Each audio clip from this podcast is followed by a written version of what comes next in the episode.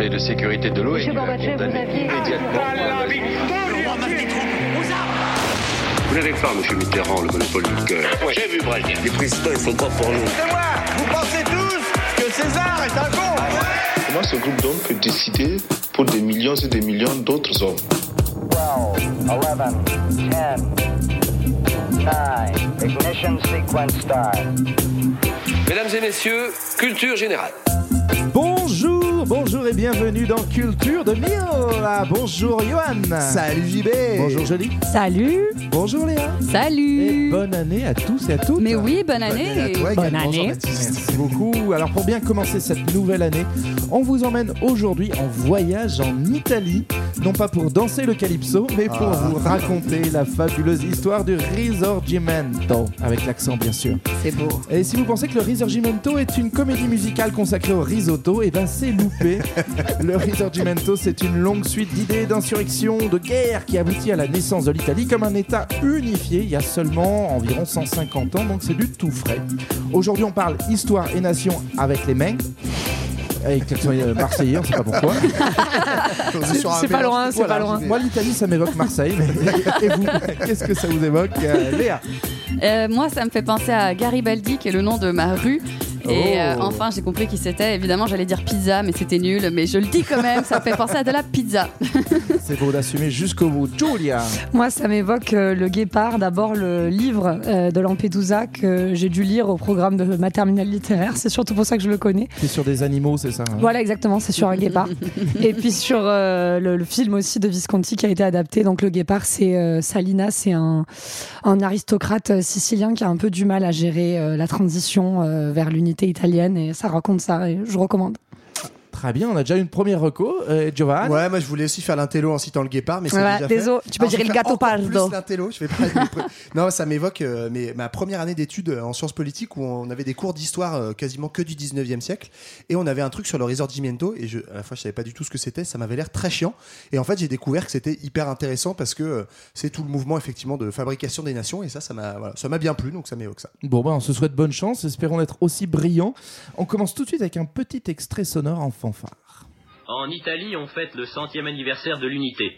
Il y a cent ans, jour pour jour, Cavour décidait de faire de Rome la capitale de l'Italie réunifiée.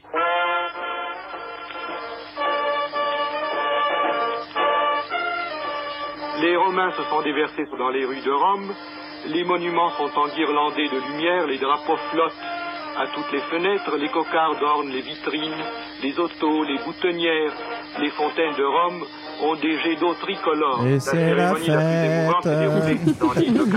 c'est- vraiment pas Voilà, la des 100 ans côtes de de- la de- Sardaigne. d'Italie, c'est petite 100 ans de bonheur. Heureusement qu'ils ont sorti la fanfare quand même.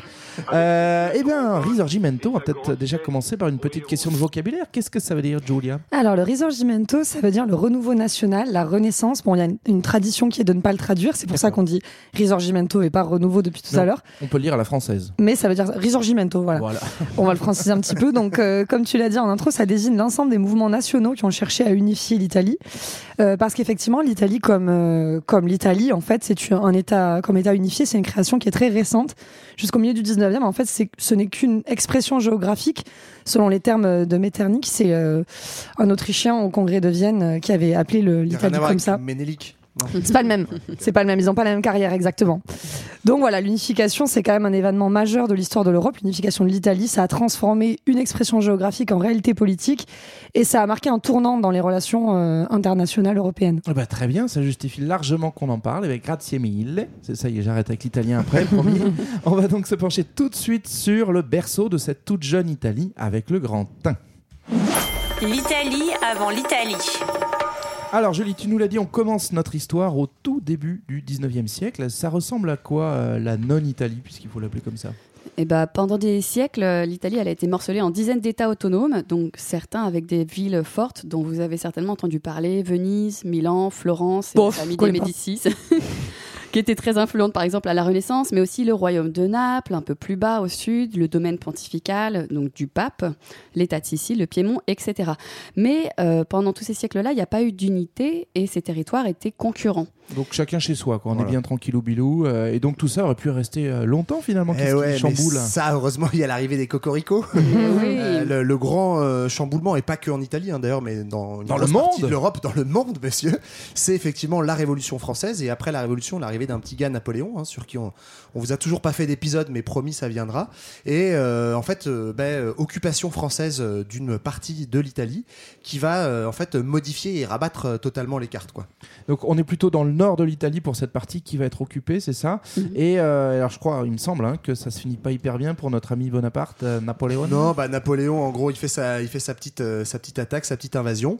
Et puis euh, en 1815, eh ben, c'est la défaite, euh, c'est la fameuse défaite de Waterloo, hein, si je dis pas de bêtises, Euh, et qui donne, en gros, euh, bah, qui met fin aux conquêtes impériales françaises et donne ce qu'on appelle le Congrès de Vienne. Donc 1815, tous les vainqueurs de la France vaincue napoléonienne se réunissent autour de la table et se partagent un peu euh, le gâteau européen et re- redessinent les cartes. Et là, en fait, c'est le retour de ce qu'il y avait avant l'invasion française, c'est-à-dire essentiellement les souverains de l'Empire autrichien qui ont la main mise notamment sur euh, une grosse partie des royaumes du nord de l'Italie. D'accord, alors du coup ça veut dire que globalement c'est l'Autriche qui pèse dans le game de l'Italie qui n'existe pas comme Italie. J'espère que vous suivez encore parce que c'est déjà bien, bien emmêlé. Mhm. Donc 1815 en fait on range un peu la chambre italienne environ les Français et euh, ça ressemble à finalement un gros, un gros puzzle. Qui c'est qui peut me décrire ce... Oui, en gros, euh, donc euh, comme a commencé à le dire un petit peu Léa, on a bon d'abord l'État le plus le plus organisé, unifié, c'est le Piémont-Sardaigne à la frontière française, qui appartient à la Maison de Savoie. Donc ils ont aussi la Savoie et Nice. Euh, c'est le seul État du Nord qui n'est pas sous domination autrichienne. Euh, ensuite, sous domination autrichienne, il y a les grands-duchés de Toscane, le duché de Parme, le duché de Modène. Euh, les États pontificaux au milieu, qui coupent un peu euh, déjà. euh, Le bah, pays en deux, ouais. Donc, il y en a deux, oui, oui, tout à fait. Ceux du pape. Ceux du pape. Les États à la pape. C'est ça. Et puis le royaume des deux Siciles, euh, qui est euh, au Bourbon, qui est aux mains des Bourbons. euh, voilà, donc Et avec. faut, euh, ouais. Il faut vous imaginer que c'est à peu près toute la moitié sud de l'Italie. euh. Et j'ai oublié euh, effectivement Lombardie et Vénétie, pardon, sous contrôle autrichien également. euh, euh, qui sont euh, donc au nord de l'Italie, avec aussi des, des présences indirectes, un petit peu des dominations, euh, avec des présences de filles de l'empereur à Parme, en Toscane. C'est pour ça que je parlais de domination autrichienne plus indirecte. Mais Plus donc voilà, ils sont là. Quoi. Mais en fait, ouais, les, en gros, les Autrichiens euh, soit dominent directement des États, soit indirectement, tous, sauf effectivement le Piémont-Sardaigne. Alors, juste pour situer, Piémont-Sardaigne, ça paraît un peu. euh, Enfin, moi, j'ai dû aller voir sur une carte quand Oui. même. En gros, c'est la région de Turin, hein, le Piémont. C'est là qu'est la capitale de ce petit royaume. Et euh, la Sardaigne est réunie, d'accord? Donc, euh, on Donc il y a de l'eau entre les deux. Voilà, euh, pour que tantôt, vous voyez. On parlera des Piémontais, parfois des Sardes, et en fait, c'est les mêmes. Il faut retenir que c'est le même État. Selon qu'ils soient insulaires ou non. Et euh, vous avez parlé des Bourbons, on est d'accord qu'on n'est pas sur une boisson alcoolisée non plus. Non, Non, non. eux, c'est qui ont le- c'est eux qui ont le royaume des deux Siciles, donc c'est Naples et la Sicile. En gros, c'est euh, le sud qui est déjà euh, dans une misère plus avancée que les autres, euh, qui a un problème d'an- d'analphabétisme. C'est dominé par la grande propriété. Et voilà, c'est tenu par les Bourbons, effectivement. Ouais, le donc sud. on va voir qu'il y a effectivement deux salles, deux ambiances en Italie, Ouais. voire un peu plus. Alors ok pour le puzzle, du coup il y a des petits malins qui, euh, ben, suite à, à tout ça, ont, ont des petits rêves de mettre les pièces ensemble. Finalement un puzzle, on a juste envie de le rassembler, non? Oh, c'est beau, j'y vais. C'est beau ce qu'il dit. Alors qui sont-ils? Ben, alors, il y a les révolutionnaires italiens. euh, qui sont-ils? Il y a d'abord. euh, bah, avant de parler de qui ils sont, on peut peut-être dire euh, qui, qu'est-ce qui les pousse à être unis. Et après, on va parler de qui ils réponds sont. pas aux questions de JB. Non, non, écoute, je trouve que Fais ta révolution. Moi, moi, je fais ma révolution, quoi. Moi, je révolutionne l'ordre de, de ce qu'on va dire. En gros, déjà, ils sont poussés par les idées libérales qui sont inspirées euh, par les Lumières et la Révolution française. Ce qu'on n'a pas dit, c'est qu'après la Révolution française, déjà, euh, faire un- entre 1792 et 1795, il y a des conjurations, euh, des actions préparées secrètement par des groupes, des conjurations républi- républicaines à Turin, en Sardaigne, à Naples, à Bologne, etc., qui ont été vigoureusement réprimées par les souverains autrichiens. Il y a aussi eu des insurrections rurales. Donc, c'était déjà en, en germe. Et du coup, la, la Révolution française, les Lumières, ça crée ces idées libérales. Donc, l'aspiration nationale, elle est accompagnée d'aspirations libérales. On veut des institutions représentatives. euh, on veut aussi des aspirations. On a aussi des aspirations démocratiques et sociales. Il y a cette idée d'essayer d'améliorer la situation euh, socio-économique via la révolution industrielle notamment. Et il y a aussi effectivement le fait que tous ces États monarchiques fragmentés, soutenus par l'Autriche, ça ne convient pas à la population Ouais. qui n'est pas encore la population italienne, mais Ouais. En fait, ouais, ce qu'il faut peut-être bien avoir en tête, c'est que on n'est pas juste dans un mouvement, vous allez voir, qui va durer plusieurs décennies d'unification nationale. C'est lié en fait aussi à un mouvement de révolution politique. Donc, euh, euh, les idées dites nationalistes, en fait, elles se confondent avec des idées libérales politiquement et avec l'idée de sortir de ce qu'on appelait les anciens régimes ou des monarchies de droit divin. Et en fait, peut-être pour situer très rapidement euh, euh, sur la carte mentale un peu qui sont les grands acteurs, on a les républicains. On va avoir, euh, qui sont vraiment eux, euh, bah, d'ailleurs très francophiles et qui sont euh, pour une euh, des euh, Très une- inspiré un- par la. Révolution française. Exactement, et pour un régime républicain. On a plutôt des monarchistes constitutionnalistes, donc là c'est des libéraux, on va dire, de centre droit, hein, des conservateurs, mais qui sont contre le régime, l'ancien régime, contre la domination autri- autrichienne, et qui veulent une, euh, sur le modèle du Piémont, un royaume avec une constitution libérale, un parlement, donc quelque chose qui existe par exemple encore aujourd'hui au, au Royaume-Uni. Et puis après, on a soit carrément les tenants de l'ancien régime et, et, euh, les pro-autrichiens, hein, qui sont en général les Autrichiens eux-mêmes, et puis le dernier mecs un peu plus grands, un peu plus blonds, non Ou on, ouais, on, va peut-être pas commencer sur ce terrain-là, même si je vois que tu aimes bien parler avec tes mains aujourd'hui.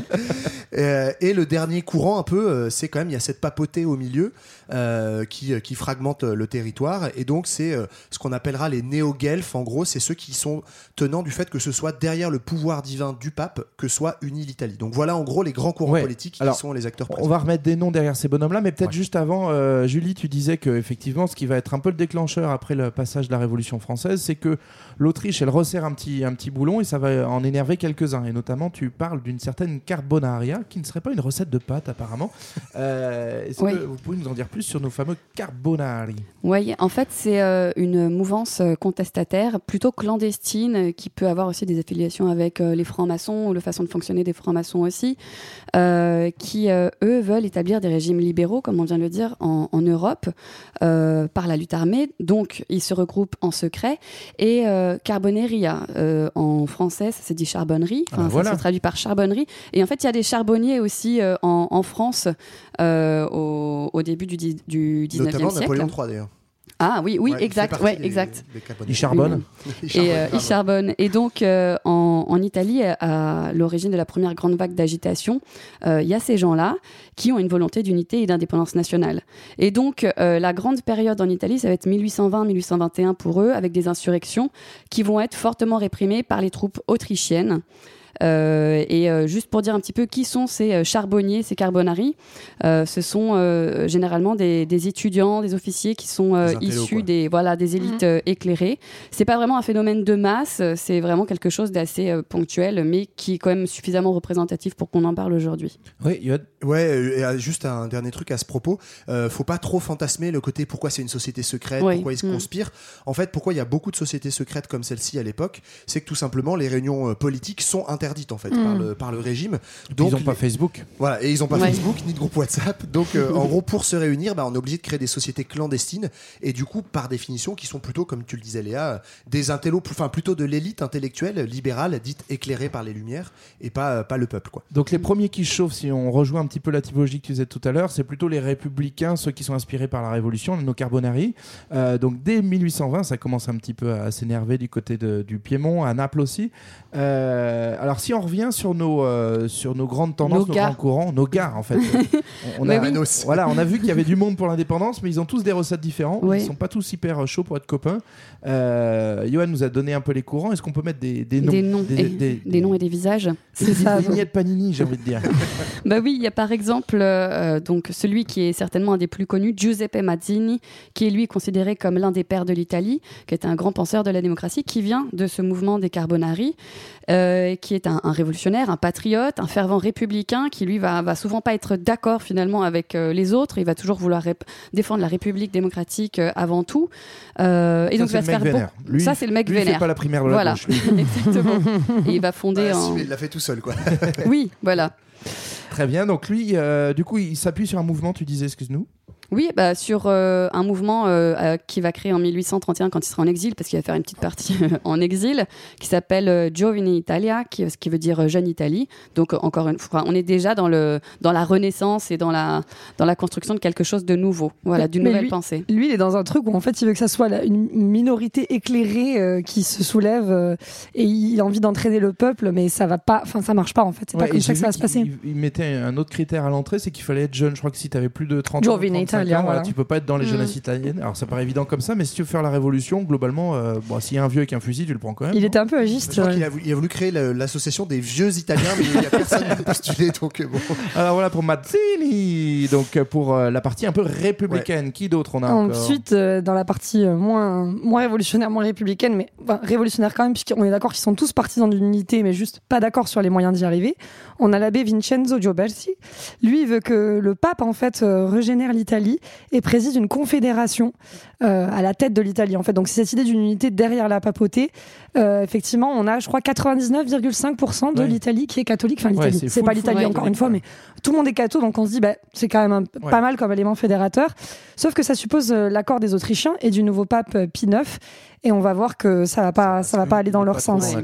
Voilà, mais c'est vrai que Pie IX, il a déjà, euh, en fait, dans ses états euh, pontificaux, fait quelques mesures libérales à ce moment-là qui ont, c'est le nouveau pape en fait, et il a, il a donné des, un petit peu des espoirs qui vont être, euh, qui vont être déçus, on va le voir. Ouais, donc il y en a qui se disent euh, on peut faire l'unité Ouais, derrière le pape. C'est ça, en fait, il a l'air un peu libéral, il s'est un peu détendu. Je crois qu'il a mis une constitution. Il est pour la capote? est pas, on n'est pas encore là-dessus. Pour dépistage automatique. C'est bien détendu. D'accord, donc du coup, là on a ce que tu appelais les, les néo-guelfes, hein, les, les partisans Oui. du pape euh, catholique. Euh, un troisième petit courant Et ben on a Au les, milieu, les Piémontais, hein, les pro-Piémont ou pro-monarchie constitutionnelle, je le disais. Donc là, c'est euh, c'est plutôt des gens, euh, voilà, on va dire de centre droit sur l'échiquier politique. La grande figure euh, des Piémontais, on va en parler longtemps, c'est Cavour, qui est euh, en fait en gros le- l'équivalent du premier ministre de cet État. Donc il y a un roi, euh, il va y avoir même plusieurs rois pendant les, différents événements, et le gouverneur, en fait, le chef du gouvernement euh, de Piémontais, c'est Cavour.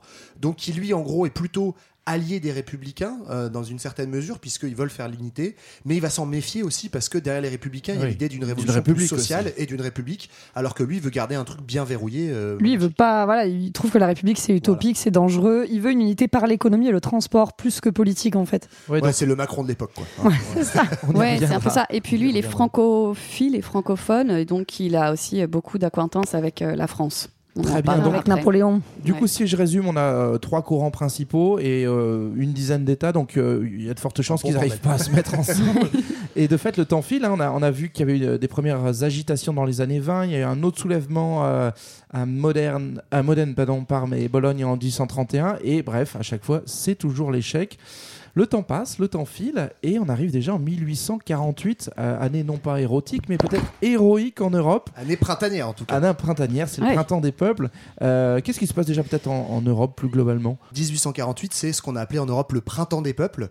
Effectivement, c'est en gros un mouvement révolutionnaire qui va euh, gagner une grande partie euh, du monde européen. C'est un peu un genre de réaction populaire à euh, post-1815, hein, le congrès de Vienne dont on avait parlé tout à l'heure, qui a en fait auguré une période un peu de resserrement des empires euh, absolutistes, donc pouvoir politique Ouais. très très dur. On resserre. Voilà, on resserre et du coup 48, bah, on fait un peu sauter la marmite. On, Et, on euh, ouvre les- un petit bouton en bas. Ouais, voilà, mais, mais quand même, ça, ça part pas mal, notamment en France. hein. Dès le mois de février, on va euh, renverser euh, la monarchie de juillet. Il va y avoir une éphémère république. Et puis, euh, voilà, dans plein d'autres pays, hein, en Autriche, en Prusse, il va y avoir des, des mouvements, enfin, dans la plupart des capitales européennes. Et en Italie, ça va chauffer pas mal, pareil, dès le début de l'année aussi.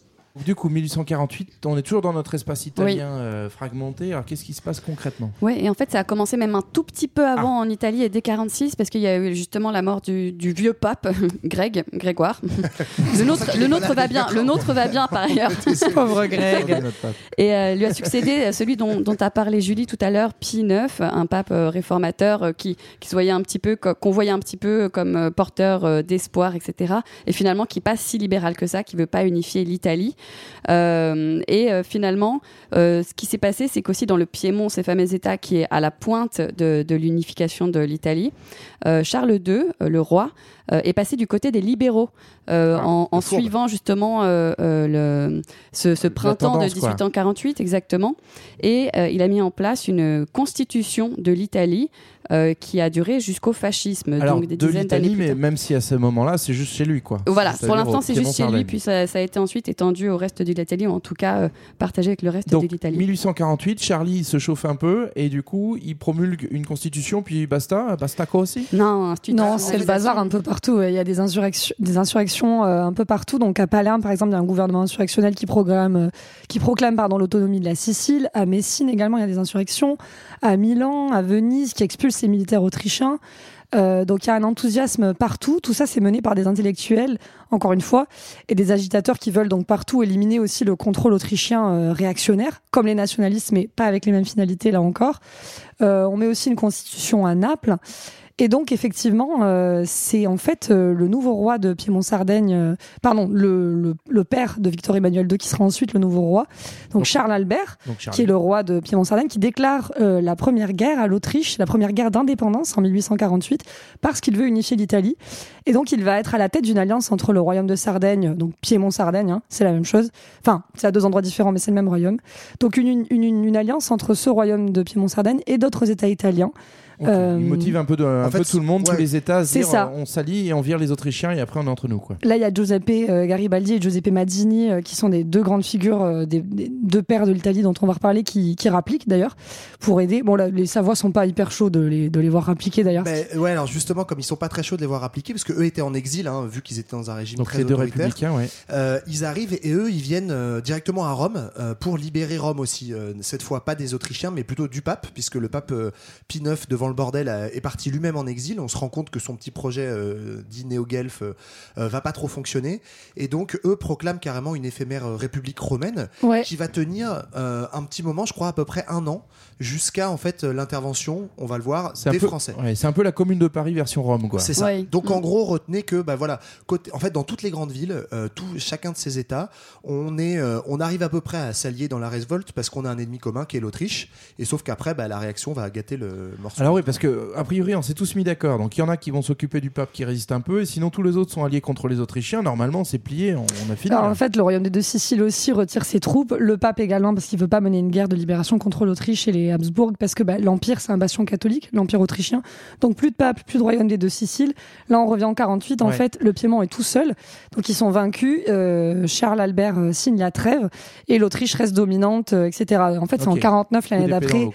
Où euh, il retente un truc, mais ça, en fait, à nouveau, ça marche pas. Et là, Charles Albert de, de Sardaigne abdique en faveur de Victor Emmanuel II, dont on va reparler. euh, Ben, en gros, un peu le constat, alors c'est un, c'est un échec euh, partout, puisque en fait l'armée autrichienne est une armée impériale très puissante, que du coup, en fait, ces États n'étant pas alliés, on est quand même sur plein de bandes Ouais. armées différentes, mais on n'est pas sur une grande armée organisée, à part peut-être un peu au Piémont. Et donc, c'est plus facile pour euh, l'Autriche pour euh, mater toutes ces rébellions.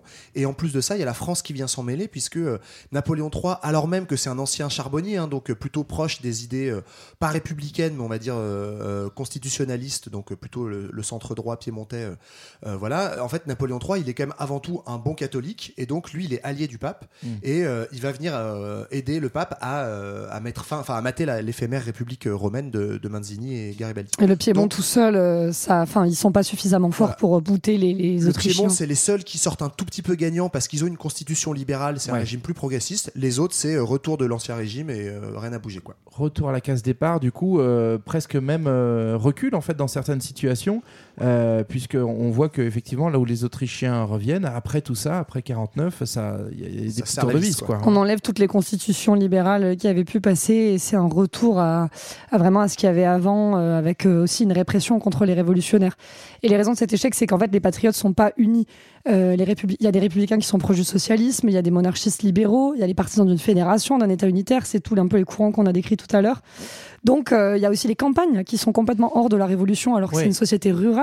Ouais. Donc encore une fois, ces espèces d'élites urbaines, euh, En fait, c'est ça. il n'y a pas de soutien euh, vraiment massif euh, de populaire. Où sont les Italiens Ouais, mais en fait, c'est une autre, euh, une des autres raisons, et ça nous amène à un truc qui est intéressant euh, rapidement, mais c'est que, en fait, c'est pas des révolutions populaires. euh, Il y a des endroits quand même hein, où il y a des révoltes populaires, mais c'est quand même ce mouvement euh, d'indépendance nationale. Il est surtout porté par des élites, par des armées de l'élite, euh, mais euh, c'est pas forcément justement, en tout cas, à part chez les républicains, euh, c'est pas forcément accompagné de réformes sociales. Et comme c'est un pays comme toute l'Europe, hein, encore essentiellement rural, euh, il n'y a pas d'unité, par exemple, chez les opposants à l'Autriche pour proposer une grande réforme agraire ou une grande redistribution des terres, ce qui fait que, bon, bah, globalement, le peuple des campagnes, en fait, que, Oui. son, euh, que son exploiteur il soit autrichien ou euh, qu'il soit piémontais, il s'en il s'en tape un petit peu quoi. Je caricature hein, mais Comme tu disais, il y a que le royaume de Piémont-Sardaigne à ce moment-là qui garde sa constitution libérale et continue les réformes, et Victor Emmanuel II qui nomme euh, justement à ce moment-là Cavour.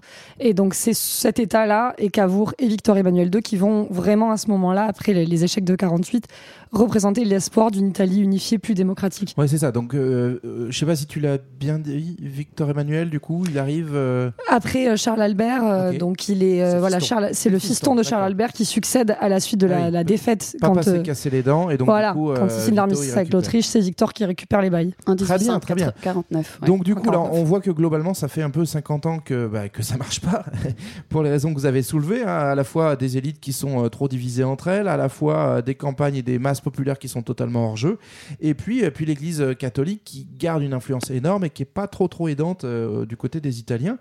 Et donc, on va miser sur le seul espoir, hein, ce qui est un peu l'Obi-Wan Kenobi de l'Italie, euh, c'est-à-dire Victor Emmanuel et, euh, et son royaume piémontais. Donc, on va voir ça après 49. C'est parti pour le grand 2. La recette du risorgimento. Ah bah oui. On Alors, parle- raconte-nous cette recette, On parle en fake cuisine. Voilà. Alors la recette, euh, bah, euh, si j'ai bien compris, elle, elle repose avant tout sur un grand chef cuistot en fait. C'est un peu ça. Ouais, c'est un grand, c'est vraiment un homme politique en fait. C'est donc Cavour euh, que Victor Emmanuel II a nommé président du Conseil du roi, c'est un peu le premier ministre. En 1852, il est nommé. Et donc c'est un des grands architectes de l'unité avec Mazzini, le républicain, et Garibaldi qui sera plus euh, l'aventurier. Donc lui, c'est le politique. Donc il a d'abord été ministre, agriculture, finance, marine. Et c'est marrant parce que Cavour, ça fait pas, tu vois, bon, on disait Mazzini, Garibaldi. En Cavour, ça tourne. à Cavour Alors après, c'est. Camillo ça. Benso Cavour. Ah voilà. Mais bon, il y a Vour dedans, c'est vrai que c'est- pas. En plus, si je puis me permettre, si vous regardez sa gueule sur Wikipédia, Ah, ça Il a l'air anglais. classe. Euh, il est chauve, un peu, il a l'air un peu triste. Mais on déjà, peut être italien et chauve. Oui, Oui, c'est vrai, c'est vrai. mais. Moi, il m'inspire pas confiance. Donc tu dis c'est le comte de Cavour. Donc en fait c'est on est sur un, un personnage qui est un peu ambivalent aussi. Il est euh, il est à la fois noble et à la fois un il s'est un peu converti euh, au libéralisme. Voilà, mais il vient de la noblesse conservatrice. Mais il s'est converti au libéralisme. D'ailleurs, c'est ça qui le fait le, qui le fait sortir de l'armée, puisqu'il était dans l'armée avant. Et donc, il, il défend, il est partisan d'une unité autour de la maison de Savoie, en fait, autour de, de Victor Emmanuel. Euh, et il veut une unité planifiée. Il veut pas d'une révolution, Ah ce que veut Mazzini. C'est le bazar. Non, il veut pas improviser non plus. Euh, donc, il veut lui rassembler les patriotes. Il veut regrouper bah, justement les monarchistes libéraux, les républicains modérés, ceux qui sont prêts à s'unir autour des Savoies, comme Garibaldi, par exemple. Et il a un autre petit critère en plus, il a 42 ans quand il est nommé, donc il est en pleine force de l'âge, c'est un jeune quoi, ça parle aux jeunes. Est-ce que ça marche ou pas en fait Le côté euh, salut, je m'appelle Cavour, viens, on va faire l'unité, mais euh, dans l'ordre. hein. Bah, ça marche pas mal. En tout cas, ça parle à toute une frange euh, euh, effectivement centriste, à ceux qui se reconnaissent dans euh, l'opposition aux idées d'ancien régime, donc on va dire les libéraux au sens large, et qui se méfient en fait des révoltes populaires modèle Révolution française, donc plutôt les révolutionnaires, les républicains, les socialistes. Et ça, en fait, c'est un peu bah, en bon centriste, ça permet, on va le voir, de un peu manipuler les alliances, mais en Mm. tout cas d'avoir une certaine audience chez les intellectuels, et ça tombe bien parce qu'on est sur sur un épisode politique plutôt intellectuel. Ouais. Cavour, il est malin aussi parce qu'il a compris que pour l'instant, ce qui marchait pas, c'est qu'ils étaient un peu trop petits Oui. bras, quoi. Donc il a besoin de copains un peu plus costauds aussi. C'est ça. Lui, il est persuadé que l'unité, elle se fera euh, simplement euh, dans une guerre contre l'Autriche. Donc, euh, son enjeu, c'est de réorganiser dans un premier temps l'armée piémontaise, de la fortifier pour lui donner les moyens de faire la guerre à l'Autriche. Il va aussi euh, construire euh, euh, des lignes de chemin de fer, euh, Mm. ce qui vont permettre justement d'acheminer davantage de soldats, entre autres, et de matériel pour la guerre. Et euh, lui, il veut vraiment faire une alliance avec les grandes puissances. Il a Et bien ouais. compris que tout seul, ça allait être compliqué. Donc, il va euh, signer des, des accords de libre-échange déjà avec la France. Comme on le disait, il est francophile, francophone. Euh, il connaît euh, assez bien Nap Nap. Donc là, pour le coup, c'est Napoléon III, cette fois-ci, et non plus le premier. que Nap Nap a un snap Il fait aussi des accords de libre-échange, justement, dans cette euh, idée de, de libéralisme à laquelle il adhère avec le Royaume-Uni, avec la Belgique, la Suisse. Et euh, son objectif, c'est d'ouvrir l'économie piémontaise, qui est donc en train de s'industrialiser. On est dans le nord de l'Italie, c'est l'endroit le plus riche de l'Italie, vers l'extérieur. Et, euh, C'est un, ouais, peu le- la réussite par le business, quoi. On, Oui, c'est ça. On signe des projets. Bah, c'est en- c'est vraiment Macron. hein. Enfin, vraiment, je crois qu'on peut comparer ça. On peut le comparer à Macron, sauf qu'il est un peu plus âgé. Enfin, il était un peu plus, plus âgé. plus euh, chaud. 42, ça va. Voilà. Et puis, euh, grande idée, il va aussi s'inviter à la guerre de Crimée qui aura lieu en 1853, qui oppose euh, donc euh, l'Empire russe à la France et à la Grande-Bretagne. Pour donner un coup de pouce à la France, il a compris que euh, ça pouvait être intéressant de faire ça dans ce sens-là. Et il profite du Conseil de Paris de 1856, donc trois ans plus tard, qui est une petite réunion après la victoire. Un petit pot de. Voilà. Pot de fin Pour- de guerre. pour dire, pour lever le doigt en disant bah, on vous a aidé et donc euh, on voulait juste vous dire qu'il y a une occupation autrichienne en Italie Bah. du Nord, ce serait quand même pas mal que. Ah, il se passe. Ouais, ça c'est vraiment malin. En gros, c'est un coup politique où il se dit que amener l'armée piémontaise dans la guerre de Crimée, donc qui oppose euh, les Russes, les Français et les Britanniques, a priori ça n'a pas de sens parce que euh, ça ne concerne pas euh, les Italiens ou les Piémontais. Mais c'est effectivement une manière de mettre la pression à Nap Nap, comme tu l'as appelé, et de lui dire bah voilà, euh, mon gars, on t'a aidé, donc maintenant c'est ton tour, quoi. Là où il est, là où on voit que c'est quelqu'un d'assez euh, stratège aussi, Cavour, c'est qu'il manigance aussi des petits trucs en douce. Notamment, il envoie sa belle cousine, Ah oui, la comtesse de Castiglione, qui a 19 ans et qui est une escorte d'État en fait. hein. Il envoie euh, séduire Napoléon III, qui est déjà favorable à une certaine unification. Avec la Ah oui, avec- Mais là, disons que ça, voilà, ça, on, on lui envoie des, Il des est chaud arguments. qu'on s'unifie avec la couse, là. des arguments. Et en juillet 58 aussi, il y a une rencontre secrète entre Cavour et Napoléon à Plombières pour parler de tout ça, justement, donc dans les Vosges. Et, euh, et Napoléon affirme même euh, son soutien en cas de guerre euh, du Piémont contre l'Autriche, alors même que juste avant, il a quand même été visé par l'attentat d'un révolutionnaire qui Ouais. s'appelle Orsini, qui était euh, donc il veut l'unité de l'Italie aussi, mais avec des moyens différents. Mais justement, C'est ouais, pas un magicien, ça, Orsini Non, c'est pas. c'est pas pas le même, je crois.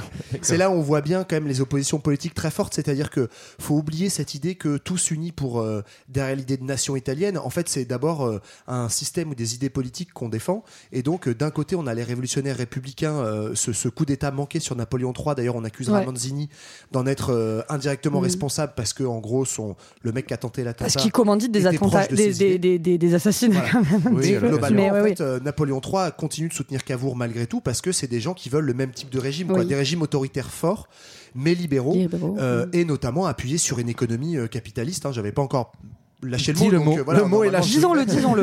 Non, mais, Mais- c'est aussi ça. On est en pleine. Faut pas oublier toute l'idée euh, socio-économique derrière. On est en plein début de révolution industrielle, et ces hommes-là euh, veulent l'unité parce qu'ils veulent un espace libéral, pas juste politiquement, mais économiquement, hein, du libre échange, euh, industrialisation. C'est ça la mode, et c'est ça qu'on veut. Donc on se méfie des révolutionnaires. Bien sûr, d'ailleurs, libre-échange à l'extérieur, mais aussi à l'intérieur. Pourquoi il veut l'unité Cavour Parce qu'en fait, le fait que ça soit aussi divisé, ça freine les échanges euh, Ouais. économiques au sein de l'Italie. Et il y a aussi cette idée de ça va être plus pratique de faire du business Ouais, une fois qu'on sera vendre des tous Fiat et ensemble. du Kinder Bueno, une grande spécialité du Ouais. Piémont, c'est vrai.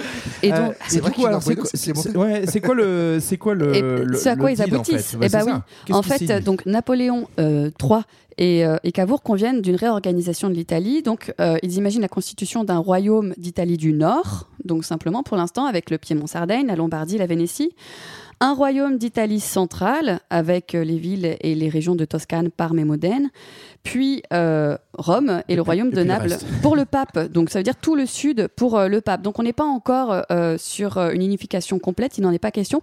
Mais euh, c'est déjà quand même un, un bon deal et c'est ce qu'on appelle le traité franco-sarde qui date de janvier 1859. Bon, alors si je résume, on a un quadrat un peu ambitieux qui dépasse le clivage droite-gauche chez les indépendantistes, qui euh, épate les grands de ce monde par son libéralisme et qui a un projet pour l'unité italienne, mais en même temps pas trop l'unité puisqu'on oublie la moitié. Euh, bah, on est chaud du coup, on se lance, on Allez. est parti. Alors 1859, on a signé, ben, on va pouvoir attaquer l'Autriche. Voilà, bah, en fait, c'est euh, du coup, euh, il faut euh, que, l'Autriche attaque les pieds, le Piémont pour que Napoléon III intervienne. Bah, Ah oui, on va le ça. faciliter. du coup, on va nous-mêmes provoquer l'Autriche. Donc, c'est ce que fait Cavour. Hein. Provocation exprès. Et euh, du coup, l'Autriche, évidemment, euh, tombe dans le panneau, riposte. Et là, Napoléon III, avec l'armée française, est obligé d'intervenir. Et donc, on a la première grande guerre, en fait, euh, euh, piémonto-française, on va dire, contre euh, l'Autriche. C'est la première grande guerre parce que c'est la première fois qu'il y a des Français qui meurent. Avant, Voilà, c'était. avant Oui, c'était que des, des, des paisanos. Et il y en a Euh, beaucoup qui meurent alors? Et ben il y en a beaucoup qui meurent. Il y a notamment deux batailles très célèbres pour les habitants qui nous écoutent de la ville de Paris. Ces noms vous parleront en termes de stations de métro.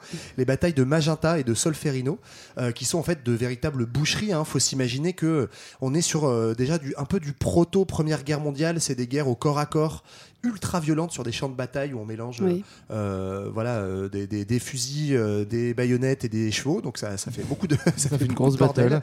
Euh, et du coup, bah, à la fois c'est des victoires, hein, c'est-à-dire que la- l'Autriche va perdre ses batailles, et en même temps, gros trauma notamment pour Napoléon III, parce qu'il se rend compte qu'en fait, euh, il s'est lancé un petit peu trop de manière optimiste. Ouais, il ce- était peut-être un peu guerre, trop quoi. chaud, le gars. Ouais, d'ailleurs, ce qui est euh, intéressant, c'est qu'après Solferino, la Croix-Rouge est créée à ce moment-là euh, Oui. par euh, Henri Dunant, qui, en voyant ce massacre, se dit bon, on va peut-être faire un truc là parce que voilà, les médecins s'évanouissent.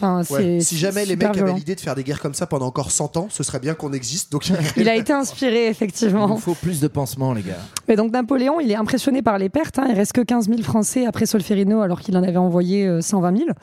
Donc il réalise que cette campagne aussi, en plus de lui faire perdre ses soldats, euh, crée des soulèvements en Italie centrale, ce qui est contraire aux accords de Plombières avec Cavour. Et oui, on voulait de l'ordre. On voulait pas créer du désordre. Exactement. Et euh, bon, en fait, ces soulèvements sont un peu encouragés par le Piémont en vérité. Et en plus, la Prusse masse des troupes euh, sur le Rhin, ce qui inquiète un petit peu les succès français. Donc en fait, il back hein, il s'en va. Là, il Ouais. signe l'armistice avec le l'empereur euh, autrichien euh, François-Joseph en juillet 59. C'est la paix de Villafranca. Donc c'est à l'avantage de l'Autriche qui conserve la Vénétie, mais qui cède la Lombardie à la France.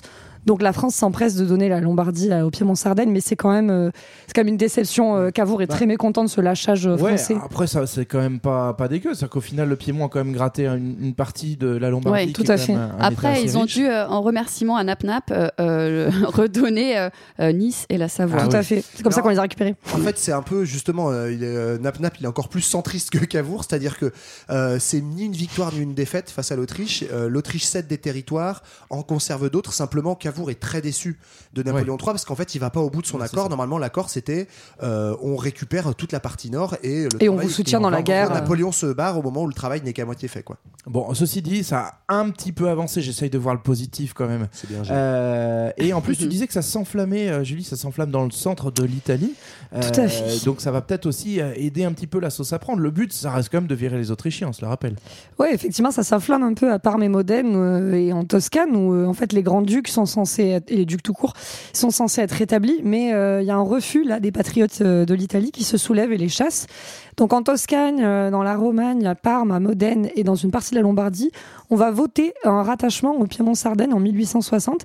Donc en fait, toutes les provinces de l'Italie Ouais. centrale vont être annexées au, au Piémont. Il y a un petit effet domino, quoi. Ils se sont, ils Oui. se sont chauffés. Alors ouais, sur cet effet domino, il y a un petit truc euh, qu'il faut aussi comprendre, c'est que les référendums, en fait, souvent, ils sont accélérés par euh, Cavour et le Piémont, parce qu'en fait, il y a des révoltes populaires, et surtout pour pas être débordé par sa gauche, dès qu'il voit que ça chauffe un peu, Bon, on dit, vote. ok, ok, on vote. Est-ce que vous voulez vous rattacher à nous? Oui, c'est bon. Ok, c'est voté. c'est- Vous êtes avec nous. gagné. Et on exclut les républicains. Donc c'est un peu ça le move euh, malin de, de Cavour. Et, et malin de fait, ça marche, puisque euh, si on fait les comptes, donc il y a euh, Piémont-Sardaigne, on a mangé une, la Lombardie, donc il manque plus grand-chose dans le nord. On a fait une bonne, un bon bingo, un bon jackpot sur le centre de, de l'Italie.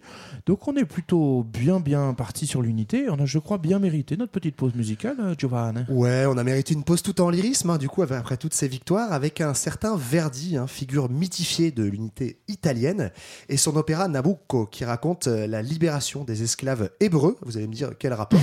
Euh, Libération des esclaves hébreux du joug de Babylone. Hein, déjà, il était dé- déjà là à l'époque. Euh, en fait, c'est un opéra patriotique, donc, et politique, euh, puisque les Hébreux symbolisent ici, évidemment, les Italiens bien victimes de l'occupation autrichienne, appelés à se libérer dans le cœur des esclaves.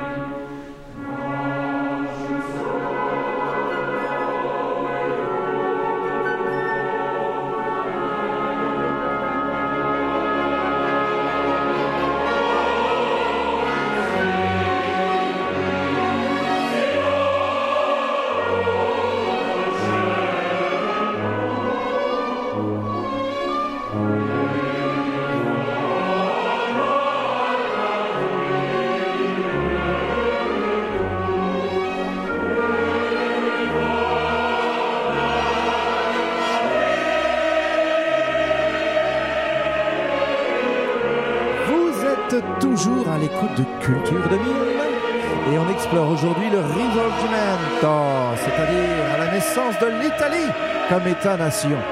On a vu qu'au début du 19e siècle, l'Italie était un espace morcelé en petits États autoritaires sous domination de puissances européennes, mais que la Révolution française voisine et la modernité politique avaient des envies d'indépendance chez certaines élites intellectuelles.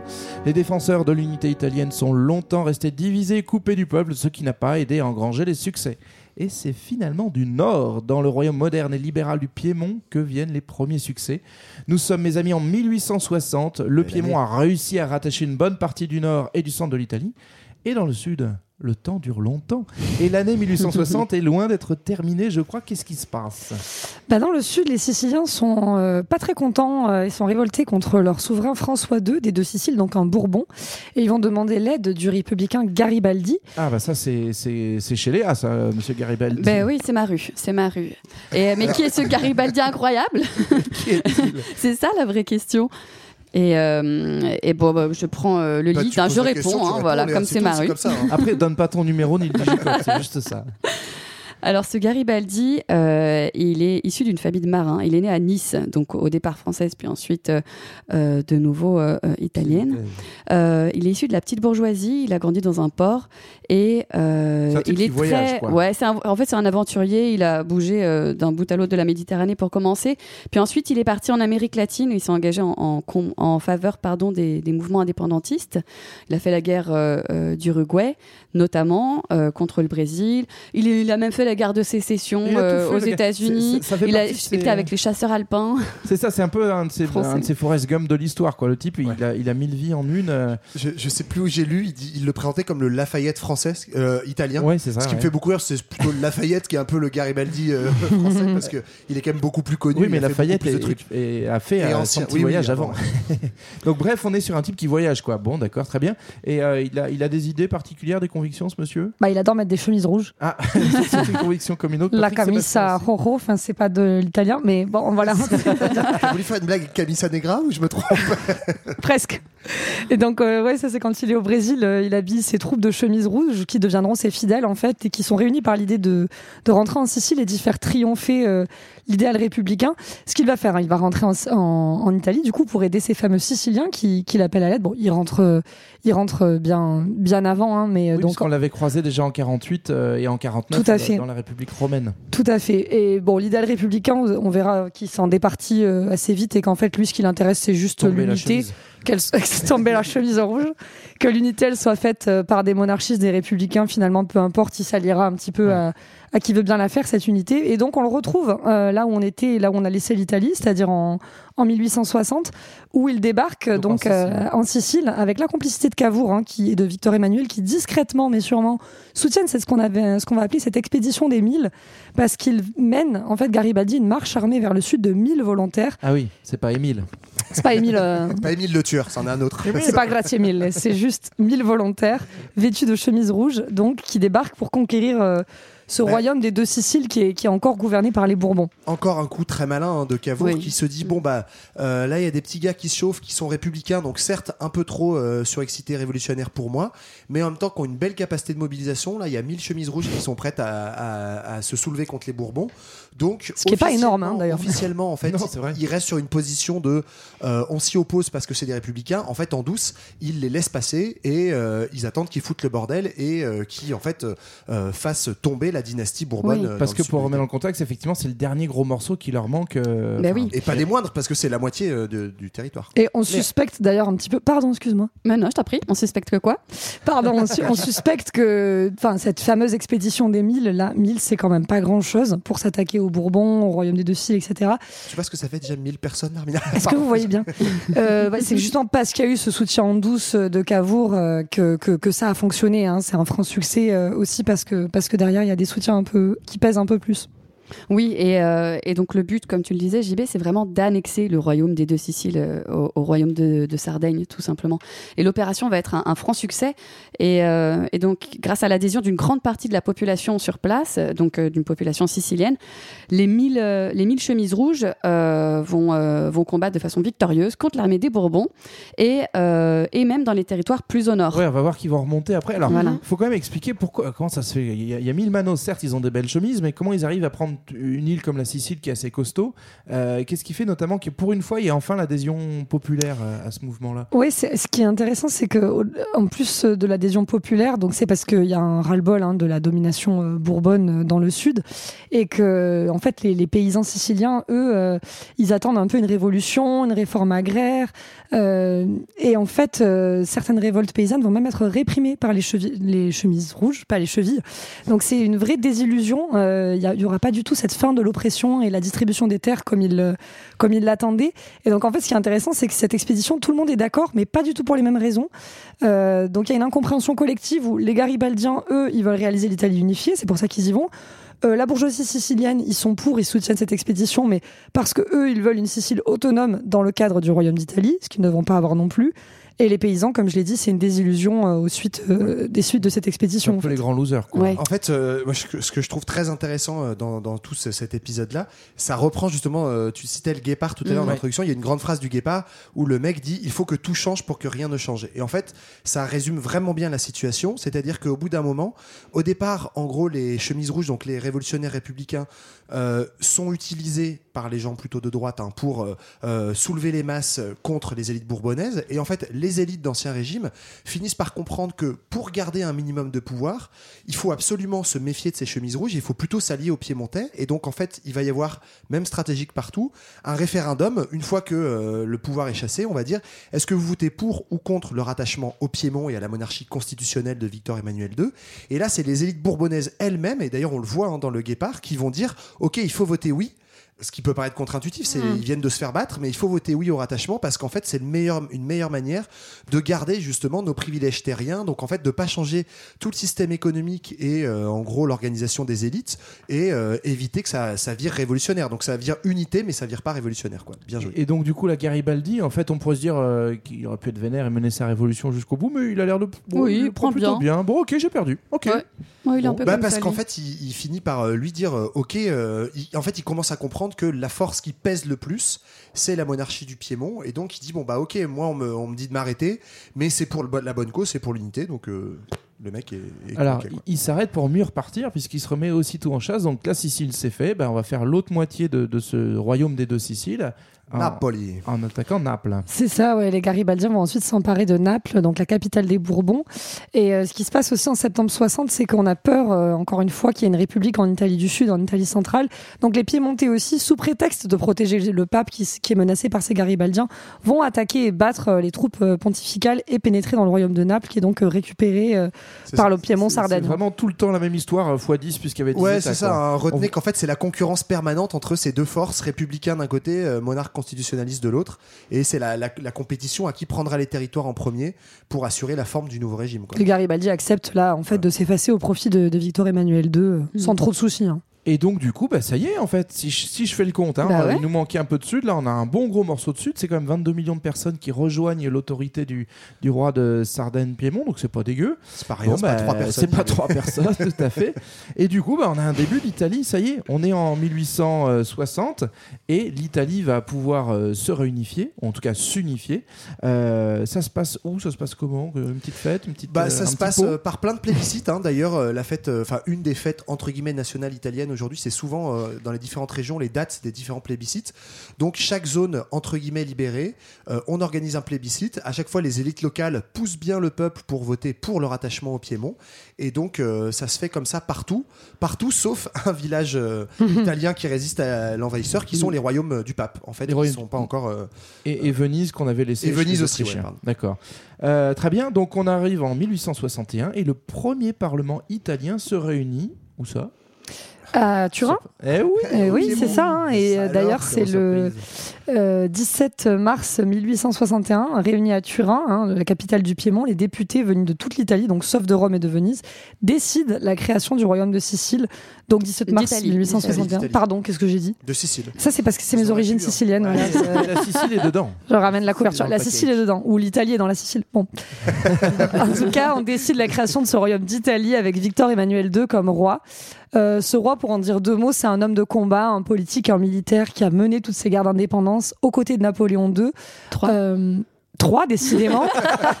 Napoléon II de Sicile. on est sur une thématique Jean-Michel à peu près. Voilà. On est- à chaque fois, on y est presque.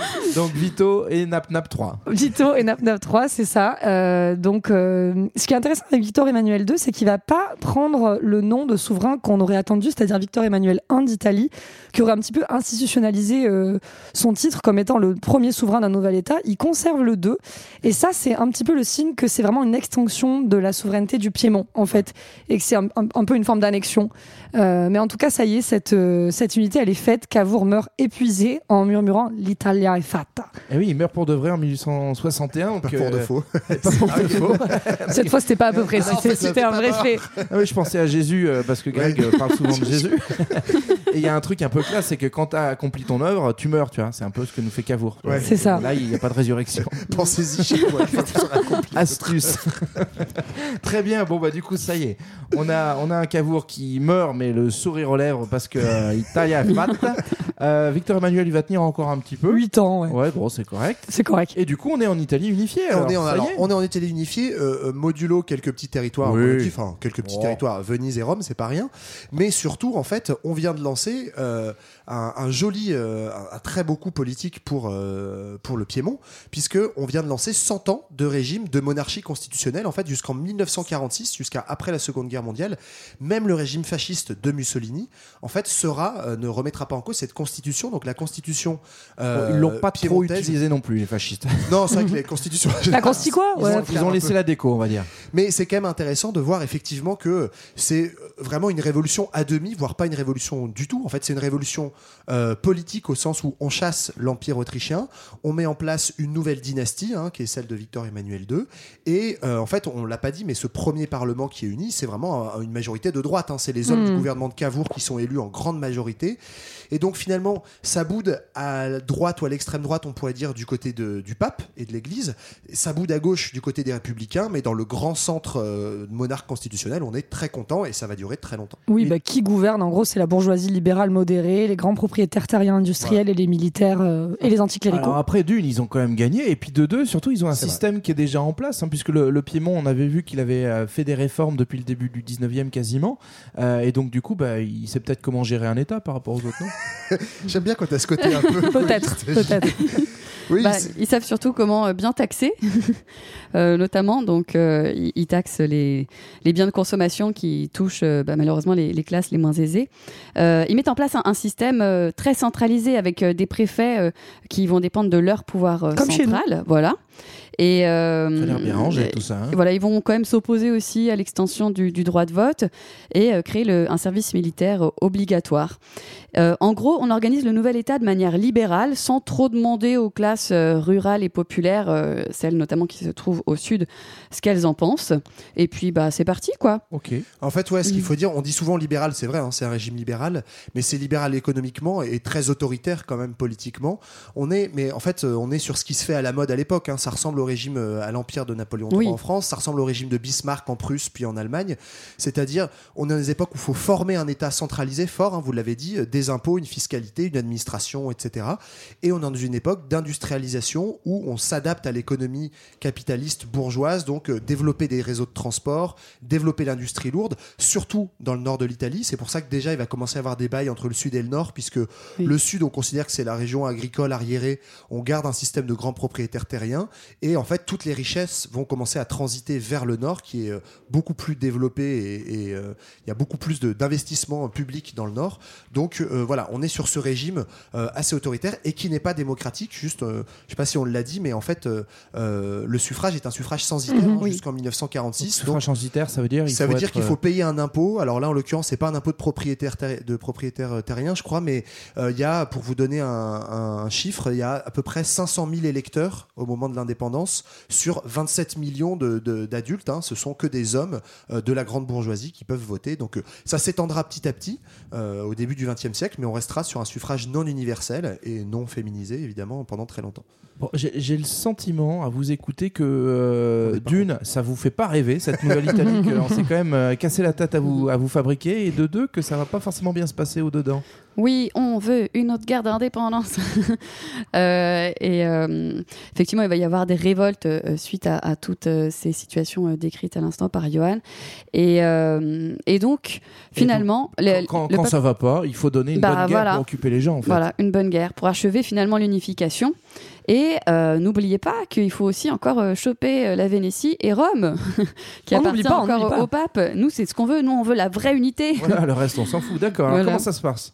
Alors, C'est quoi la euh, méthode? bah, Napoléon III va pousser la Prusse à s'allier avec l'Italie. Et euh, en 1866, les Autrichiens vont être battus par la Prusse. Et ils vont devoir céder la Vénétie à Napoléon III, bam, Alors, qui va la remettre à l'Italie. Ça paraît peut-être logique à l'époque, mais c'est pas évident de pourquoi en fait le destin de l'Italie, en tout cas les derniers morceaux, ça se joue euh, en dehors en fait. Qu'est-ce qui fait que ce soit Napoléon III et les Prusses qui prennent le, le game en main? En fait, il y a une guerre à venir aussi entre la Prusse et l'Autriche, et l'Autriche va devoir combattre sur deux fronts. Ouais. Donc Napoléon se dit, si la Prusse s'unit à l'Italie, là, ils sont foutus. Et effectivement, c'est Ouais. comme ça Donc que ça le but c'est fonctionne. de faire tomber Ouais. le, le géant autrichien trop c'est vrai qu'on n'a pas du tout parlé, mais en Mm. fait, il y a exactement, on pourrait vous faire un épisode euh, euh, miroir sur ce qui se passe à ce moment-là en Allemagne, qui n'est pas encore l'Allemagne, qui est la Prusse, avec le même euh, mouvement d'unification d'un État-nation euh, qui doit grignoter sur le même ennemi qui est l'Autriche. D'accord. Donc du coup, en fait, ça arrange tout le monde de, taper sur les Autrichiens. On les embrasse. Nous, on- n'a rien contre eux, mais On euh, on voit qu'aujourd'hui ils prennent cher quand même. Oui. Et donc du coup, 1866, on est reparti pour euh, faire la guerre. Euh, ça se passe bien. L'Italie est, est couverte de gloire. Bah, L'Italie récupère la Vénétie donc grâce à cette alliance avec la Prusse, mais il reste encore Rome. En plus, c'est en plein milieu. Donc, euh, les États pontificaux, ça coupe l'Italie en deux, ça empêche complètement l'unité. C'est gouverné par toujours ce fameux Pie IX. Euh, qui est en plus protégé par la garnison française. Donc c'est marrant comme Napoléon, d'un côté il va aider à récupérer la Vénétie et d'un autre c'est Ouais, lui qui protège pas, euh, les. États pontificaux. Oui, et ça, ça vient pas de nulle part. C'est en fait lui, au départ, euh, c'était pas bien grave de d'intervenir, mais c'est sa femme qui était une fervente catholique, Eugénie, Ah. la femme de Napoléon III. Eugénie, qui a dit à Napoléon, euh, grosso modo, que euh, elle se barrerait avec son fils si Nap Nap ne protégeait pas le pape, quoi. D'accord. Ah oui. Donc gros coup de presse. Ah, il faut dire aussi que bah, Napoléon va faire les choses bien pour protéger le, le pape, parce qu'il va envoyer un petit un petit contingent spécial. Je crois que c'est des gens de chez toi, euh, Léa, il me semble. Des Angevins Les Angevins, tout à fait. oui. Des mecs de la Garibaldi. J'ai vu ça, les zouaves pontificaux. Il y a une petite, euh, on C'est- appelle ça les zouaves parce Mhm. qu'ils ont créé un petit régiment. en- C'est sympa comme petit- nom aujourd'hui, c'est faction Et, d'extrême euh, droite, les zouaves. Mais... Ouais, et du coup, bah, là, je sais pas s'ils sont d'extrême droite, mais ils sont plutôt extra-catholiques et euh, ceux qui dé- défendent le roi. Euh, le pape, j'avais lu un autre truc sur Pie IX qui est quand même rigolo, ou pas de bol, selon qu'on est italien ou pas, c'est que c'est le pape qui a eu le plus long pontificat Oui. de l'histoire. C'est-à-dire qu'il bloque, mais il bloque longtemps. quoi. Ah, il reste bien en travers. quoi. Bon, Ouais. alors, comment on se- comment on s'en débarrasse Bah, en fait, on s'en débarrasse euh, toujours à coup de domino extérieur, c'est-à-dire que bah, euh, Napoléon III euh, défend Rome euh, bec et ongle, et puis bah, en fait Napoléon III il va chuter euh, à Sedan, donc euh, rien à voir, mais euh, en même temps il y a une guerre entre la France et la Prusse que la France va perdre, humiliation ultime, et donc bah, Napoléon est défait, les troupes se retirent, Ah oui. et donc s'il y a plus de Français pour défendre. Rome, il y a plus que le pape, il y a plus que ses cardinaux, et donc là c'est beaucoup plus facile pour les armées italiennes Ouais. de rentrer et de gagner le game. Et ça, c'est une date importante. hein. C'est le 20 septembre euh, 1870. Si Vous je dis pas de bêtises, ça va devenir la fête nationale. C'est la date à laquelle les troupes royales italiennes attaquent Rome et donc renversent l'armée du pape. C'est la fin de la Rome pontificale millénaire. et C'est la fin d'un monde. Et c'est la véritable unité de l'Italie, puisque les Romains, encore euh, toujours le même, le même schéma, vont voter leur rattachement euh, au royaume d'Italie avec en juillet 1871 Victor Emmanuel II qui s'installe à Rome, qui devient la capitale de cette Italie réunifiée. Pas évidemment par sa position géographique favorable, le poids de l'histoire, il y a eu les Césars, les papes et maintenant les Savoies. Ah, Eh ben voilà, ça y est. Maintenant, les Savoies, ça fait moins classe après. Voilà, les César, les papes, la maison de Savoie qui s'installe. Oui, Là, la même. il, il faut arrêter pour tout le monde, maintenant. On a l'Italie qui est là complète euh, avec le fromage du Nord et les pizzas du Sud. On va pouvoir Mais commencer oui. à se régaler. Euh, toutes les provinces reconnaissent enfin un même roi, une même capitale Rome, et l'Italie a son État. Euh, alors certes, elle a été construite à grands coups de guerre et d'alliance, mais est-ce que ça va suffire pour faire une nation ça? On va voir ça dans le Grand 3. Une unité pas si unie. Et ben voilà, on y est, une unité pas si unie. Euh, ça, ça chipote encore, moi ça commence à m'énerver cette histoire. Alors qu'est-ce qui va pas? C'est quoi le souci? Bah, il y a des oppositions entre le nord, entre le sud, les villes, les campagnes, les catholiques et les autres, Ouais, euh, le ceux qui quoi. ont combattu, Les élites, les, masses. et- Et puis il y a des cultures régionalistes encore qui sont très fortes. Donc on a beau avoir imposé via le Piémont une même langue, une même armée, une même administration, un même art national, même ça plaît pas à tout le monde, notamment les masses, hein, euh, dont on parle depuis le début comme étant un peu les grandes laissées pour compte et euh, exclues de cette unité, les masses paysannes et populaires qui ont passivement assisté à la formation du royaume. Et euh, maintenant que l'Italie est faite, comme a dit euh, Massimo d'Azeglio, il faut faire les Italiens. Et Ouais. les Italiens ne sont pas encore faits. Ils n'ont et- pas l'air d'être d'être chauds pour le faire. J'ai l'impression que Ils ça, sont pas contents. Ça remue notamment dans le sud. Oui. Et ça dès l'annexion en 1860. C'est ça, en fait, euh, dans les années début, euh, enfin première moitié des années 1860, ça brigande au sud. En fait, on appelle Oh. ça le brigandage. Alors Oui, c'est ils se marrant. révoltent pas. Eux. Voilà, c'est un, c'est euphémisme euh, teinté un peu de racisme social, j'imagine. On Mhm. appelle ça du brigandage. En fait, beaucoup d'historiens aujourd'hui euh, réfutent ce terme et parlent de guerre civile. En fait, c'est-à-dire une vraie opposition populaire à cette unité qui est vécue, hein, il faut le recomprendre par rapport à ce qu'on disait, comme une piémontisation, en fait, une annexion par un nouvel euh, étranger qui n'est plus l'autrichien, qui est l'italien du Nord. Euh, parce qu'en en fait, il y a aussi, euh, on n'en a pas trop parlé, mais il y avait des idées fédéralistes hein, qui existaient dans l'Italie, dans l'idée quand même de garder une plus grande autonomie. Chacun sa culture et, euh, une- et quelques, Voilà.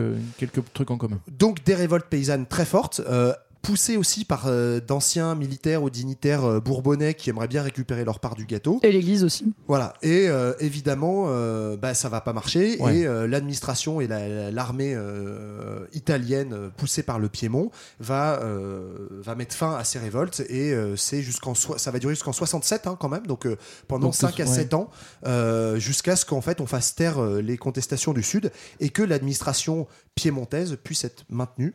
Voilà. Et, c'est quand même, je crois, une petite répression assez sympathique. Hein Ouais, ouais, ouais, il y a crois. que 10 000 morts estimés. Enfin, les chiffres, j'ai vu 10 000, j'ai vu 20 000. C'était compliqué d'arriver à un chiffre un peu, un peu fixé, mais en tout cas, c'est un gros trauma au sud. euh, voilà, enfin, c'est resté comme, euh, comme quelque chose d'a- d'assez traumatisant, ce- cette répression du brigandage. Bah, on peut le comprendre. Donc, du coup, le Sud, euh, ça, ça, ça adhère parce qu'il n'y a pas trop le choix. Quoi. On envoie la, on Ça adhère par la l'armée. force. Euh, Il y a un autre souci pour l'unité. On a dit, on en parle encore et toujours. Bah, c'est Pi. Hein. Pi, il boude, C'est le il boude, pape. il boude. Il boude, Il il est toujours là. Ben oui. Et euh, lui, de son côté, pas content, il condamne le processus unitaire qui, euh, selon lui, aurait dû épargner son petit État pontifical. Et euh, à côté de ça, il condamne aussi le libéralisme, le socialisme, toutes les, tout toutes tendances voilà, qui, qui ne vont pas dans son sens. Et il voit ça, lui, comme des ferments révolutionnaires Ouais, qui seraient voués à détruire l'Église. Et euh. Voilà, oui, parce qu'effectivement, pendant l'unité, en fait, il y a une, mise en place d'une politique de sécularisation quand même. Euh, donc, c'est faire en sorte qu'on soit plus vraiment dans l'Église et euh, de confiscation de, de biens du clergé. Ouais, donc il fait Voilà. la tronche, quoi. Il est pas. Et puis, et puis les catholiques de Rome, en fait, tout simplement, se sentent cernés et euh, leur pouvoir séculaire, donc politique, est complètement remis en question. Il leur reste plus que le pouvoir spirituel. Et, euh, et notamment, je tenais à cette petite anecdote que quelques années plus tôt, en 1854, euh, par exemple, lui justement a mis toute la sauce sur euh, le pouvoir spirituel en se disant de toute manière j'ai plus trop de place pour faire autre chose. Et c'est lui, Pie IX, qui a mis en place le dogme de l'Immaculée Conception, donc le fait que Oh. Marie, la Vierge, serait justement vierge de tout péché comme, comme le Christ. D'accord. C'est ça, le Voilà, donc en fait, moi je pensais que ça a datait de, il y a hyper longtemps, mais Ah en oui, fait, moi non, c'est lui cru. qui l'a créé en fait, euh, ce dogme-là. Et oui, oui, c'est du tout frais, d'accord, très bien. Bon, et euh, ça c'est c'est bien pour Marie, mais pour les Italiens, du coup, comment on le fait taire ce type-là? Comment comment on, on fait en sorte Bah que le pape ne soit plus Bah euh, oui, et qu'il arrête de se victimiser tout le temps. Euh, et bah, il excommunie euh, euh, Vittorio Emanuele II. ça aide pas trop, ça. Voilà, et tous ceux qui l'ont combattu. Et euh, en mai 1871, le royaume d'Italie va se dire bon, pff, c'est bon, on va lui accorder l'indépendance du Vatican. Euh, Voilà. Et le pape va pouvoir euh, créer et recevoir des ambassadeurs. Il va recevoir une petite indemnité annuelle de 3 millions de lire. Je sais pas combien ça fait. Hein. Bon, au départ, il fait mine de refuser, mais finalement, euh, il accepte au final. Voilà. Bon, du coup, il refuse, gros, mais il le prend quand même. Ouais, c'est c'est on, lui, habile. on lui offre un studio, on lui paye ça. son scooter, il a son indépendance et, euh, et- et va bien. On, lui laisse quand même un peu de pouvoir politique, mais voilà, sur un tout petit État.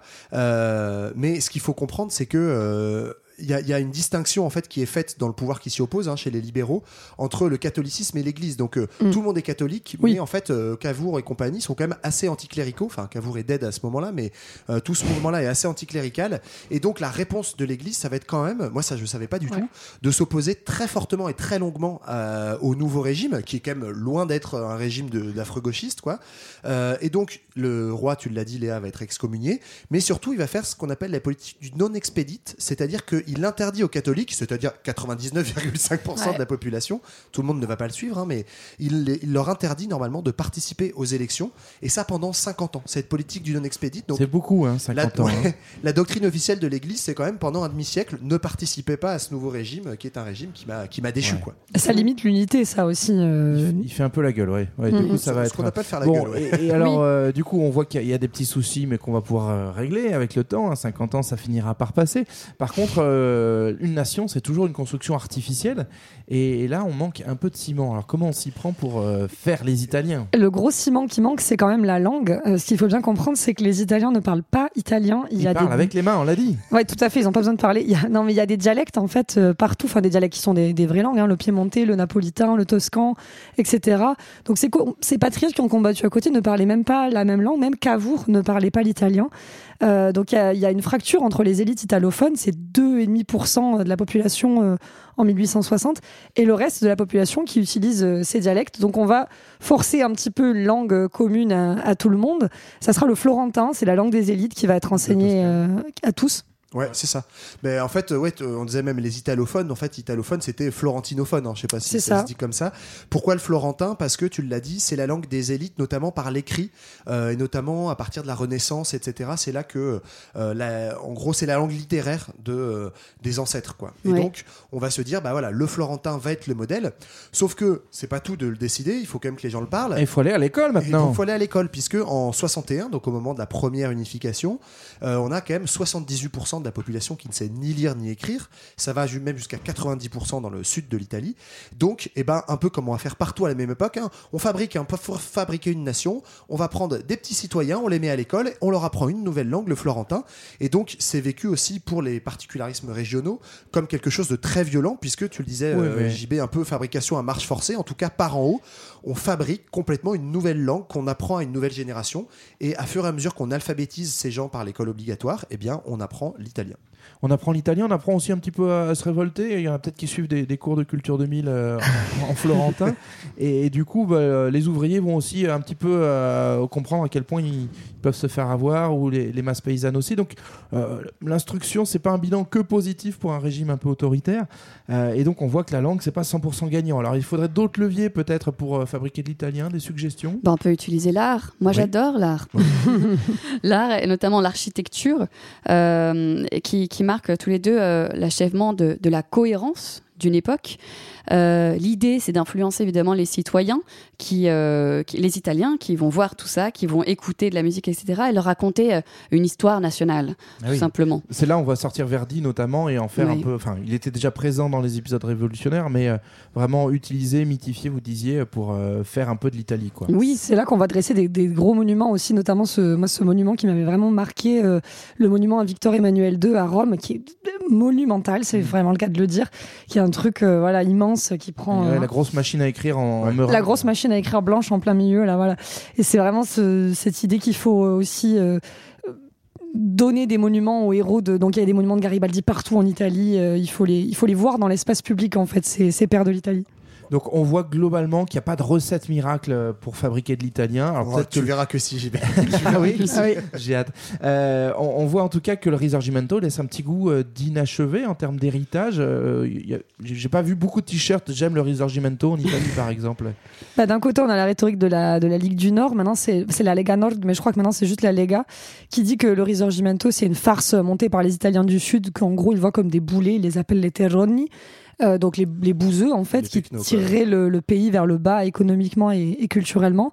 Donc ça c'est la vision d'extrême droite hein, euh, du Risorgimento. Et puis la vision sudiste euh, qui n'est pas d'accord non plus pour des raisons différentes, qui voit l'unité comme une guerre d'occupation des territoires du Sud, qui a été marquée, on disait, par, le, par le- la répression du brigandage, et, et l'unité aussi comme une conquête militaire Ouais, qui a... une colonisation en fait. C'est ça qui les a complètement lésés, et ça c'est ça c'est véridique et, D'accord. et voilà. Donc, euh, droite, c'est un Sud. héritage euh, qui est compliqué. Ouais. euh, Il y a bien des gauchias pour défendre Bah oui, ça, il y en a hein. un, il s'appelle Antonio Gramsci, qui, euh, lui Gramsci. euh, Gramsci. Gramsci, pardon, excusez-moi, qui est lui un philosophe communiste qui s'est battu contre Mussolini dans les années 20-30 et euh, qui parle de révolution passive. Ça a pas l'air très- Ça n'a pas l'air très valorisant ça. non, voilà, il parle du paradoxe d'une révolution qu'on a fait sans révolution, c'est-à-dire que la transformation, elle s'est faite par le haut, euh, politique, donc elle s'est faite par le haut, sans mouvement populaire euh, réel, sans bouleversement massif de, la vie euh, du peuple, euh, ni intégration politique de justement de- des masses populaires. En f- Ouais, en fait, c'est ce, ce reproche-là que fait Gramsci, c'est le reproche que fait une grande partie de la gauche socialiste à la plupart des révolutions du 19e siècle, qui sont considérées comme des révolutions politiques. On change d'institution, on passe d'un mode de légitimité qui est le roi est représentant de Dieu à le roi est le représentant de la nation. La nation n'existe pas, donc par haut, on va la créer euh, avec tout ce qu'on a dit, euh, la langue, euh, une architecture, des fêtes nationales, ouais. des belles statues de, de VE2, euh, tu peux l'appeler, C'est leur etc.. Donc effectivement, c'est cette idée, mais après qui a été un peu revue aussi par certains historiens. Il y a quand même, on l'a vu, des moments de mobilisation populaire, etc.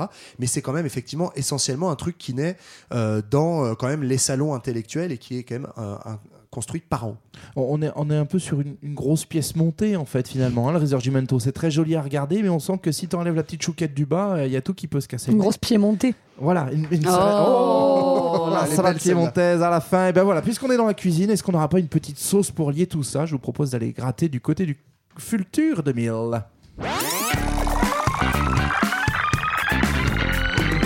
C'est du passé. L'avenir nous appartient. Et donc, qui dit cuisine dit grand chef là encore. Euh, Johan, est-ce qu'on a une petite. euh, Je suis déçu que tu m'appelles pas grand chef Giovanni. du Giovanni, coup, c'est pas- Giovanni. Bon, écoutez, après une bonne heure de démonstration, on espère maintenant que vous avez tout bien compris sur comment fabriquer un bel État-nation. Alors, vous pouvez aussi vous entraîner chez vous, hein, vous créez votre propre communauté de destin, unique au monde, hein, avec vos voisins de palier, vos camarades de Jokari, ou votre famille recomposée, peu importe. Comme toute chose qui mijote longtemps, ce qu'il vous faut, c'est donc une bonne recette. Ah. Et ça tombe bien, puisque la recette de la création d'une nation, elle existe. hein. Elle est même très simple, elle est même universelle. Tout le monde fait la même chose. C'est pas moi qui l'invente, c'est démontré par à peu près tous les historiens honnêtes, je précise. Pas nous donc. Pas nous, voilà. Euh, en France, hein, comme en Italie, comme en Allemagne, comme en Angleterre, en Écosse, en Scandinavie, bref, comme partout au 19e siècle, en fait, on a longtemps cuisiné cette bonne recette patriotique avec exactement les mêmes ingrédients. Et comme tout ce qui est un peu vintage et désuet revient à la mode au 21e siècle, la recette de la glorieuse nation connaît elle aussi son petit retour de hype aujourd'hui.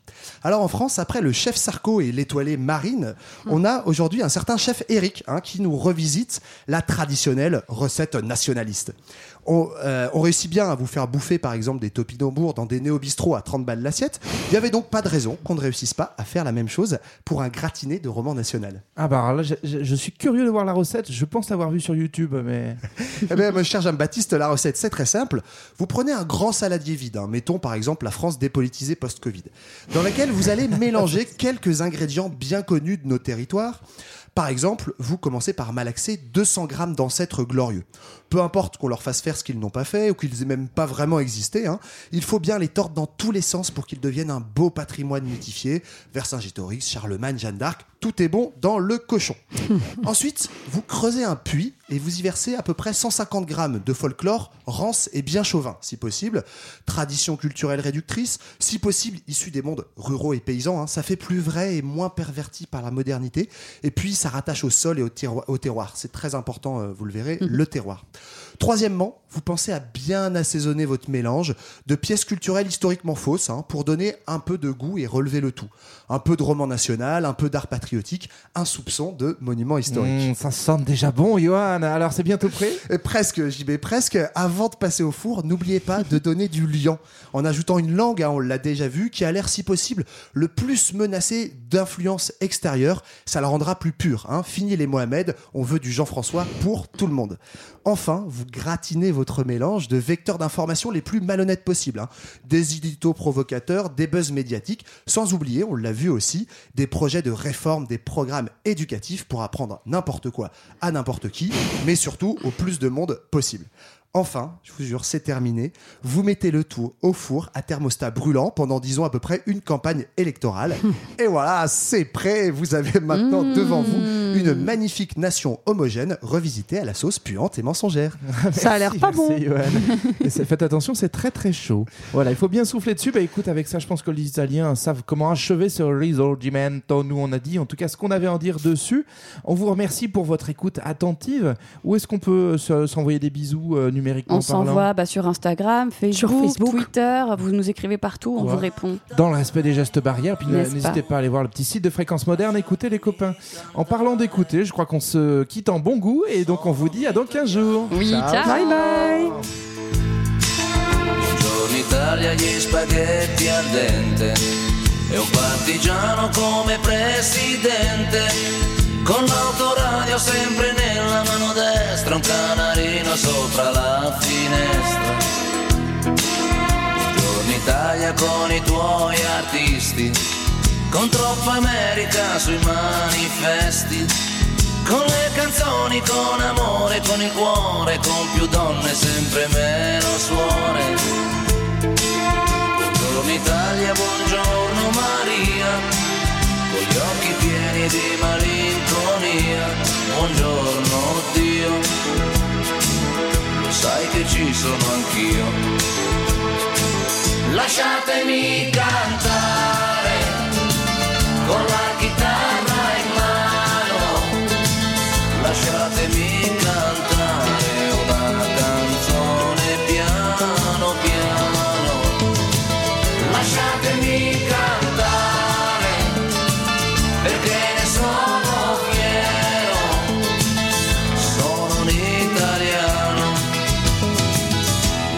italiano vero.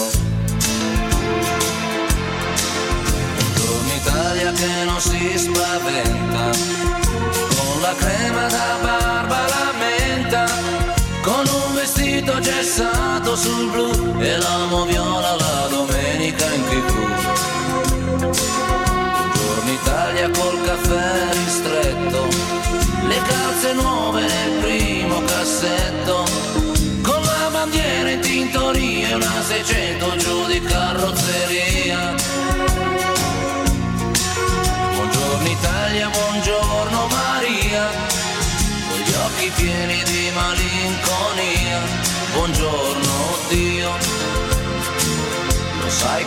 Sono anch'io.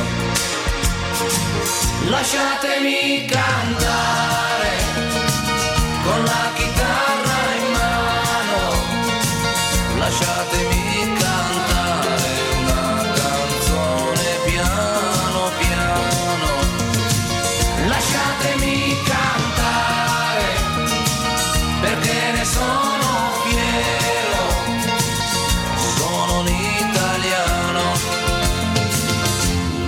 italiano vero.